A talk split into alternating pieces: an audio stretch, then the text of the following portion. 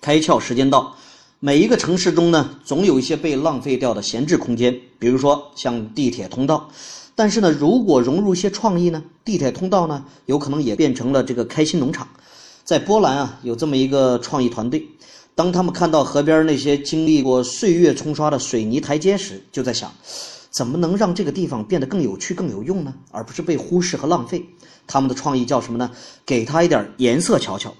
把一张张亮蓝色的躺椅嵌在那些灰蒙蒙的水泥台阶上，一半是椅子，一半呢是日光浴床的简约风格，搭配这个波光粼粼的美景，成为了一道亮丽的风景线。人们来到这儿呢，一边欣赏景色，一边呢享受这个日光浴或者聊聊天。创意其实就在身边，一点点小小的改变就会带来完全不一样的视觉和体验的感受。有机会走访波兰的朋友，不妨坐上这张日光椅，感受一下这个美丽的怀抱。今天你开窍了吗？